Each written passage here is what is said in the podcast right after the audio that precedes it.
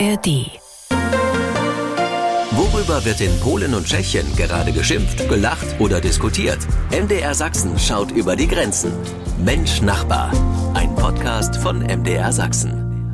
Willkommen zu Mensch Nachbar. Ich freue mich. Das heißt wieder Neues, Interessantes, auch Skurriles, Kurioses ist immer mit dabei aus Polen und Tschechien hier beim Sachsenradio. Und damit hallo Thomas Sikora in Breslau. Hallo, hallo. Äh, heute findet in Wrocław ein äh, Fest statt, der Beginn der Speedway-Saison. Mhm. Die Karten für die äh, 15.000 Plätze waren innerhalb einer Stunde ausverkauft. Es ist nicht einfach, die Popularität eines Sports zu erklären, bei dem man ein Motto hat, nur in eine Richtung biegen kann und die Bikes praktisch keine Bremsen haben. Man kann es nicht erklären, man muss es sehen. In Deutschland gibt es zwar eine Speedway-Liga, die aber nicht so beliebt ist wie hier in Polen. Ich komme gerade von dem Stadion zurück und ich kann immer noch das Methanol, also der Triebstoff, in meine Nase riechen. War super, super toll. Das ist das Feeling, das ist diese Atmosphäre und wir hören Thomas Stimmt. richtig strahlen.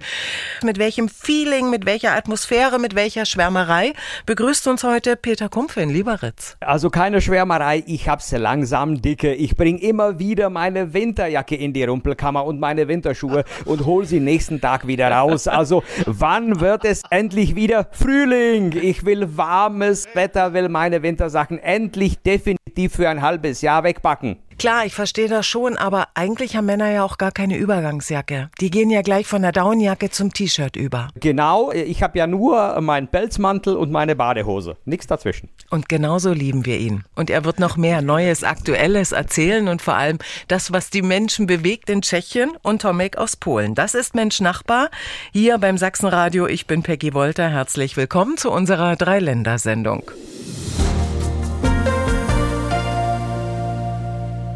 Sie hören Mensch Nachbar hier bei MDR Sachsen. Das Städtchen Zittau im Dreiländereck zu Polen und Tschechien. Bevölkerungsrückgang und leerstehende Wohnungen. Jetzt zieht es aber vermehrt unsere tschechischen Nachbarn nach Zittau. Was ist der Hintergrund, Peter Kumpfe?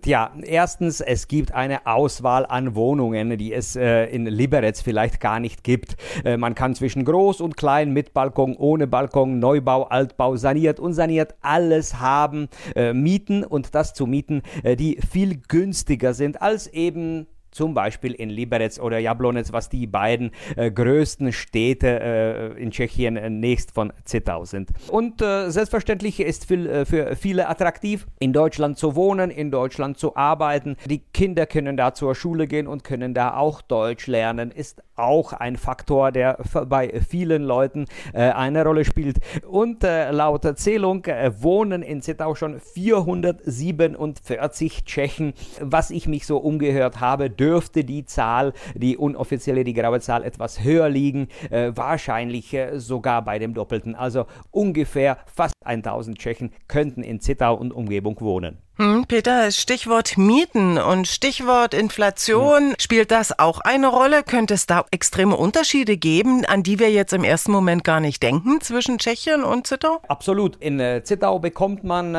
ein sanierungsbedürftiges äh, Familienhaus zu einem Preis, von dem man in Liberec und Umgebung nur träumen könnte. Also nicht nur die Mieten, auch die Immobilienpreise sind viel tiefer. Und wie so einige sagen, für das Geld, was ich in Liberec jetzt eine Doppelgarage bekomme, bekomme ich in äh, Deutschland, also in Zittau, schon ein Haus gekauft. Mhm.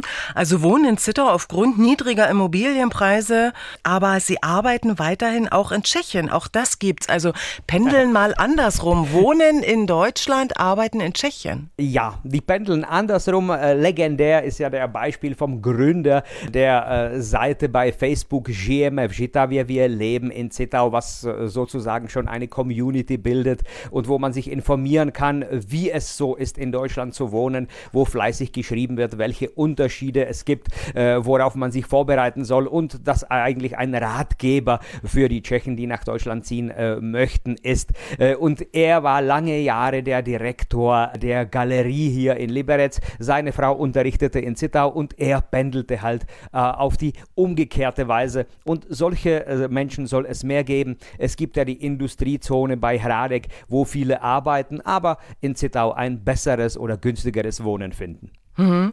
Thomas Schikocher in Breslau, du bist viel in der ja. Region Sachsen, Niederschlesien unterwegs.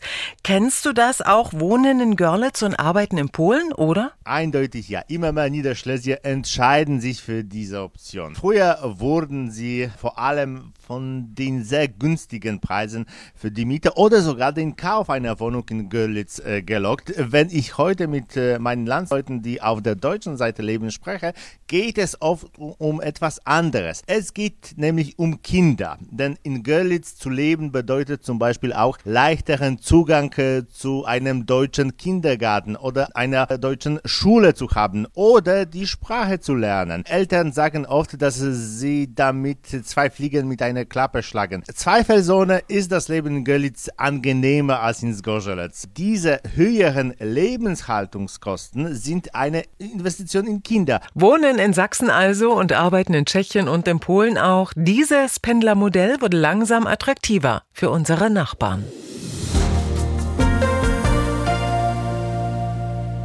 Das Sachsenradio mit Mensch Nachbar, der Blick nach Polen und Tschechien. Homeoffice bei unseren Nachbarn. Wie sieht es eigentlich nach der Pandemie für dieses Arbeitsmodell in Polen aus, Tomek? Ich gebe ein Beispiel. Die Firma meiner Frau hat versucht, die Mitarbeiter zu zwingen, ins Büro zurückzukehren. Dies endete in einem Streit. Die Angestellten kündigten an, dass sie entlassen und zu einem Konkurrenten versetzt werden würden. Und die Konkurrenz wartete mit offenen Armen, denn die Arbeit Arbeitslosigkeit in Wrocław liegt bei 2%. Also hat das Unternehmen schnell von seinem Befehl zurückzukehren, Abstand genommen und versucht nun bloß äh, höflich zu bieten, denn die Büros im Stadtzentrum stehen seit drei Jahren leer. Sie haben zum Beispiel einen Massagemeister im Büro angestellt und wenn man ins Büro kommt, bekommt man eine kostenlose Massage und zwar jeder Tag. Andere drängen mit äh, gratis Mittagessen, aber nur wenige sind davon überzeugt. Deshalb äh, hat die Regierung beschlossen, Änderungen vorzunehmen und das Gesetz an die aktuelle Situation anzupassen. Gibt es bezüglich Homeoffice gesetzliche Regelungen in Polen oder ist das jedem Arbeitgeber dann doch frei überlassen? Ja, es wurden gerade neue Regelungen eingeführt. Generell kann jeder Arbeitgeber selbstständig zum Beispiel Hybrid- oder Fernarbeit einführen. Äh, aber das Gesetz gibt äh, den Arbeitnehmern seit April zusätzliche Möglichkeiten, äh, die der Arbeitgeber respektieren muss, wenn man zum Beispiel ein kleines Kind oder ein krankes älteres Familienmitglied äh, zu versorgen hat, hat man dieses Recht und der Arbeitgeber muss der Fernarbeit zustimmen. Tatsächlich kann jeder Arbeitnehmer seiner Chef bieten, ihm zu erlauben, 24 Tage im Jahr aus der Ferne zu arbeiten. Doch diese Regelungen sind für viele Menschen ein Ärgernis, äh, denn während sich Büros dies leisten können, ist dies zum Beispiel für Bergwerke nicht besonders möglich, weil es schwierig ist, von zu Hause aus Kohle abzubauen. Homeoffice in Tschechien, ist das weiter möglich oder mhm. abgeschafft oder doch eher unattraktiv, Peter? Das ist sehr individuell. Zentrale Regelung gibt es nicht und es kommt darauf an, was der Arbeitgeber seinen Arbeitnehmern äh, so bietet. Äh, ich weiß, mein Bekannter, der hier beim städtischen Amt arbeitet, hat die Möglichkeit, ein bis zwei Tage die Woche Homeoffice zu nehmen. Er selbst hat davon Abstand genommen, weil er sagt, äh, zu Hause mache ich eigentlich viel weniger in der Arbeit Arbeit bin ich viel produktiver, denn zu Hause gibt es zu viele Sachen, die mich bei der Arbeit ablenken.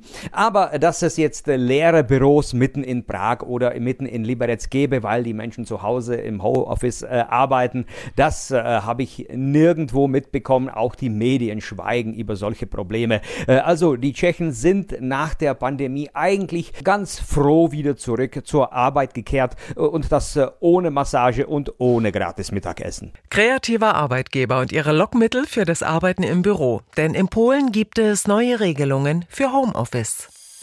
Mensch Nachbar, ein Podcast von MDR Sachsen. Wir machen mal eine Zeitreise hier bei Mensch Nachbar beim Sachsenradio. Mhm. Peter Kumpfe, ja früher gab es die gute alte Stempelkarte. Das war das Geräusch, ja. Äh, also ich habe das nicht mehr erlebt. Bei mir gab es schon alles digital, was eigentlich kein so lustiges Geräusch macht und man muss an keinem Hebel ziehen. Aber genau das ist das Thema einer tollen Ausstellung im Nationaltechnikmuseum in Prag. Und äh, die Ausstellung äh, heißt eigentlich Elektrochas. Elektrozeit, was aber auch äh, der Name der Firma war, die eigentlich für das komplette RGW Stempeluhren hergestellt hat. Und die haben aber auch äh, verschiedene Bahnanzeigen gebaut, äh, Bahnuhren und so weiter. Und das hat man jetzt auf einen Platz gebracht und alles wird in Prag im Technikmuseum ausgestellt. Also wer jetzt eine Reise nach Prag unternimmt, könnte vielleicht da vorbeischauen. Hm, die gute alte Technik, was ist so faszinierend daran? Daran und kann man da, sage ich mal, den Hebel im Nationalen Technikmuseum in Prag da auch mal noch selber ziehen? Äh, selbstverständlich, äh, ja, heute eine Ausstellung ohne etwas Interaktives zu machen, würde eigentlich gar nicht mehr gehen. Also ja, man kann selbst dieses Pink machen. Stichwort gute alte Technik. Welche technischen Zeitzeugen sind heute noch in Polen zu finden, Tomek? Lassen Sie äh, mich mit dem beginnen, was ich vor mir sehe. Über meinem Kopf hängt die Aufschrift zu bei Rotlicht. Auf Deutsch, das ist das Innere des Studios von Radio Wrocław. Ein Backup-Studio zwar, Ersatzstudio, aber wie Sie hören, es funktioniert immer weiter. Und äh, es ist äh, seit äh, 1934, als es entstand, ununterbrochen in Betrieb. Auf dem Torgriff befindet sich auch eine deutsche Inschrift. Ein weiteres Beispiel, noch immer sind etwa 40 Prozent der Kanalisationsanlagen in Wrocław Postdeutsch. Bisher hatten die Straßenbauer in Wrocław jedes Mal Schwierigkeiten, denn sobald sie den Boden aufgruben, stießen sie auf Rohre. Rohre, die Wasser, Abwasser oder Gas transportieren, obwohl diese Rohre in keinem Plan verzeichnet sind. Manchmal lässt man alte Technik äh, zurück. In Wrocław äh, auf dem Marktplatz selbst äh, haben wir ein großes Bankgebäude und einen Paternoster Aufzug darin. Das ist äh, ein Aufzug, der nicht äh, den Etagen anhält. Man springt einfach rein und raus und die Kabine selbst erinnert an alte Telefonzellen. Der Aufzug wurde vor 90 Jahren gebaut. Er ist ständig in Betrieb. Das ist noch Qualität und Technik. Paternoster, Stichwort Peter, auch noch in Tschechien zu finden? Und wenn ja, nennen Beispiele. Ja, das Rathaus von Jablonec in den 30ern gebaut und eben damals mit dem letzten technischen Schrei mit dem Paternoster ausgestattet. Es sah aus, dass die EU diesen äh, Liften den Gar ausmacht, aber nein, man hat eine Ausnahme ausgehandelt, den Lift saniert und letzte Woche habe ich da eine ganze Runde nochmal äh, gefahren. Aber wenn wir über ganz alte Technik äh, sprechen, sprechen. Eine kleine Anekdote von mir. Mitte der 90er war ich Dolmetscher für eine kleine anfangende Firma und die haben eine alte Druckmaschine gekauft. Haben herausgefunden, dass diese von einer Firma in Stuttgart gebaut wurde und die Firma gibt es noch, da sind wir hin. Haben der Firma gesagt, wir haben ihre Druckmaschine, haben sie vielleicht Dokumente dazu und könnten sie unsere Druckmaschine überholen? Und die haben gesagt, ja, kein Problem. Welches Baujahr ist das Zeug? Und wir sagten 1938 und da waren die richtig überrascht, dass diese Druckmaschine bis irgendwann in die 90er täglich in Betrieb war. Eine technische Zeitreise zu erleben noch immer bei unseren Nachbarn in Polen und Tschechien. Das Leben bei unseren Nachbarn in Polen und Tschechien, das Leben in der Grenzregion zu Sachsen, was unsere Nachbarn beschäftigt, was sie auch mal ärgert, was sie zum Lachen bringt, wo wir auch mitlachen können, das ist Mensch Nachbar und was wir schon immer mal über unsere Nachbarn wissen sollten und wollten. Ja, was, Peter Kumpfe? Ja, es gibt viele Geheimnisse.